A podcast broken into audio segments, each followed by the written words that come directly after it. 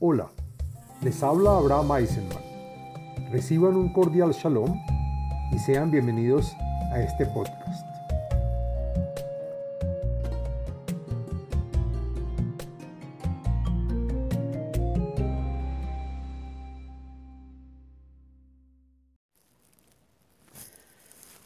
Shalom Aleichem. Este video y podcast pertenece a la serie del tema del libro de los Salmos. En este video y podcast del contenido de los Salmos hablaremos del Salmo número 75, el cual trae beneficios y es recomendable, entre otros, para pedir perdón por faltas cometidas, para enfatizar que no hay cosas eternas, para anular la arrogancia y el falso orgullo y otros beneficios más. El Salmo 75 es un salmo que contiene 11 versos y pertenece al tercer libro de los salmos, al día de la semana miércoles y al día con fecha 14 del mes. El Salmo 75 es el salmo de la mitad del libro, pues en total son 150 salmos. El podcast y video está dividido en cuatro partes. El contenido del salmo, la segulot y beneficios del Salmo, las meditaciones del Salmo y la explicación y comentarios de cada verso en este. Bueno, hablemos de qué se trata el Salmo número 75. Según el comentarista Radak, este salmo se dice para cuando el pueblo de Israel llegue y se reúna procedente de todos los lugares del mundo y esta redención evidenciará muchos y duros problemas. En tiempos anteriores a la llegada del Mesías, el pueblo de Israel tendrá mucho miedo y hasta se generará pánico al pensar erróneamente que será completamente acabado y aniquilado. Según los comentaristas Meiri y Eben en ese tiempo, Asaf pidió en su rezo que no fuera aniquilado junto con la mayoría del pueblo de Israel y que solo la razón y que solo el resto de las naciones serán castigadas y el pueblo de Israel se juntará finalmente a todos los se juntará de todos los rincones de la tierra. El comentarista Sforno dice que el Salmo explica la prolongación del exilio y pide que llegue pronto la redención. Según el comentarista Malvin, el Salmo fue compuesto en los tiempos del rey Josafat, en los cuales Israel se encontraba en grandes problemas por sus enemigos. Y en ese tiempo se formaron cortes y jueces que fueron nombrados por Josafat para cada ciudad. Josafat fue el hijo y sucesor de Asa, rey de Judá, y fue el sexto rey de la casa de David y el cuarto rey del reino de Judá, y ascendió al trono con 35 años de edad y reinó, duró, reinó durante 25 años. El Salmo destaca varias características positivas del pueblo de Israel.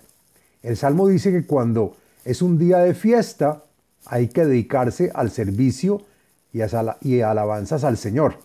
Y si por ejemplo es Pesach, hay que dedicarse al estudio de las leyes de la, de la fiesta de Pesach. El Salmo nos cuenta que cuando el pueblo de Israel prometió frente al monte de Sinai que haremos y escucharemos, nace Benishma, el mundo se estableció. Asimismo, el Salmo trae grandes enseñanzas y morales para aquellos que solo quieren recibir placer en este mundo y creen que la fuerza del hombre es la que manda en la tierra. Bueno, ahora hablemos de la segulot del Salmo número 75. Encontré en varios libros y fuentes la siguiente segulot y beneficios para los cuales se puede adoptar y están relacionadas a este salmo. La primera es para pedir perdón por los pecados y, y por las faltas cometidas. También sirve para ahuyentar de nuestras vidas la injusticia social. También para agradecer y para alabar a Hashem. Se usa también para enfatizar y reafirmar que no hay cosas ni situaciones eternas. Se usa también para cancelar la arrogancia y para sobreponerse al falso orgullo. También se usa para evitar humillaciones. Y por último, se usa para reprimir nuestra soberbia y dejar la cólera, pues todo lo que nos ocurre es positivo y para bien. Meditaciones. Encontré una meditación relacionada a este salmo y está recomendada por la página de Facebook Kabbalah y Torah en expansión. Trae el nombre santo de las letras Hei Dalet, que se pronuncia Had. Y dice la página que la recitación devota del Salmo número 75 ejercerá el perdón de los pecados. Y se debe meditar el, el santo nombre de Hei Dalet, que se, se pronuncia Had. Bueno, ahora hablemos de la explicación del texto del Salmo número 77, 75. Perdón. Lo siguiente es la explicación del contenido y los comentarios del texto del Salmo número 75. La Menatzeach al Tashhet Mismor Leasaf Shir. El salmo fue escrito para el levita, director de los que entonan y también tocan un instrumento musical en el templo sagrado, como súplica y oración para que por favor no destruya al pueblo de Israel que se encuentra sufriendo en el exilio. Y por esta razón se le dio a Asaf para que compusiera este cántico para el templo sagrado. Jodinu leja, Elohim Jodinu, Bekarov Shemeja, Sipru Niflaoteja. Te agradecemos a ti, Elohim, por todos los milagros y las maravillas que hiciste para con nosotros. Asimismo, también te agradecemos a pesar de lo que sufrimos. El comentarista Rashi explica que se justifica los juicios que hemos recibido y siempre agradecemos el trato cercano y especial que nos da Hashem cuando tenemos un problema. Y en todos los momentos el pueblo de Israel cuenta las maravillas recibidas, así sean momentos amargos que también son recibidas con amor y fe. Ki ekach moed ani meisharim eshpot. Y cuando me tome días de descanso y placer, tal como los días y fechas festivas, no serán para holgazanear y matar el tiempo. Y agregan los comentaristas Rashi y Meiri como las cosas sin valor espiritual que hacen el resto de las naciones, tal como hacer negocios en fiesta, sino lo contrario, te alabaré y exaltaré de corazón, y haré un juicio íntegro y con rectitud. Agrega Rashi que dependiendo de la ocasión y sin validar y sin invalidar o contradecir lo escrito en la Torah.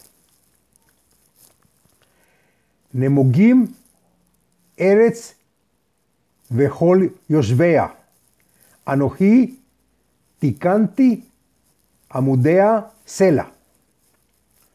No solo ahora creo y confío en Hashem, sino que también hace mucho tiempo lo hago, y que en momentos de la entrega de la Torah y a sabiendas que el resto de las naciones no quisieron recibir, todo, todos los habitantes de la tierra se importunan y abruman. Rashi explica que es por el miedo de saber que retorne el desorden y el caos. Que desde antes, cuando dijimos en Sinai, lo haremos y escucharemos, nace Benishma, desde ahí corregí y fundamenté, construyendo las columnas que se erijan para siempre, pues el mundo existe desde ese momento en que recibimos la Torá, que yo estudio y que cumplo sus mandatos. Amarti la Jolelim al Tajoló, al Tajolu, Velarashaim al Tarimu Karen. Y por todo esto me cuido y me prevengo de los que reniegan de Hashem. Digo a aquellos tontos que festejan y alaban locamente, que no confundan ni involucren al pueblo de Israel haciendo cosas vanas y egoístas del deseo de recibir para sí. Acá se refiere a aquellas personas que cometen pecado entre Dios y el hombre cosa que ocurre cuando el hombre le entra la estupidez en su, en su mente. Y a los malos y villanos les dije que no levanten ni eleven sus cabezas de orgullo y arrogancia frente al pueblo de Hashem. El comentarista Meiri explica que literalmente está escrito que no levanten sus cuernos, porque la fuerza y agresión de las bestias está en los cuernos. Altarimu lamarom carnehem. Tedabru betzavar atak.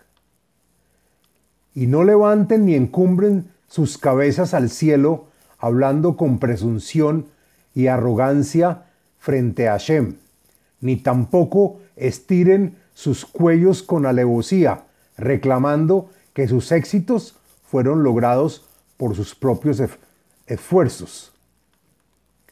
Kilo mi o mi velo mi midbar. Ni del oriente, refiriéndose a donde sale el sol, ni por el occidente, lugares donde hacen negocio y traen mercancías tampoco de las caravanas por el desierto. No por este capital pueden reclamar ni tampoco salir del exilio. Rashi dice que por la mucha emprendería y mucho capital, esto los hace presumir erigiendo sus cabezas. Elohim Shofet Ze Yashpil Ze Yarim. Pues solo Elohim es el juez. Juzga a cada uno según sus actos y condición. Y por esto mismo sabe a quién tumba y a quién humilla. Y también sabe a quién levanta y a quién sube. El comentarista Eben concluye diciendo que no pueden presumir por su inteligencia, ni, ni por sus logros heroicos, ni por su riqueza. Kikos Beyat Hashem Beyain Hamar Male Mesech Beyager Mize Ah Shmarea Imtsu Ishtu Kol Rishei Aretz refiriéndose a que no será para siempre que estos presumidos y alevosos existirán, pues el vaso lleno de veneno se posa ya en la mano de Hashem, es decir, la redención, y el vino de Jamar, con alcohol, que es rojo y fuerte, llena la copa. Rashi comenta que hay vino suficiente para que todas las naciones se emborrachen. El comentarista de Ezra dice que la consecuencia de emborracharse es la confusión de pensamientos y de actos.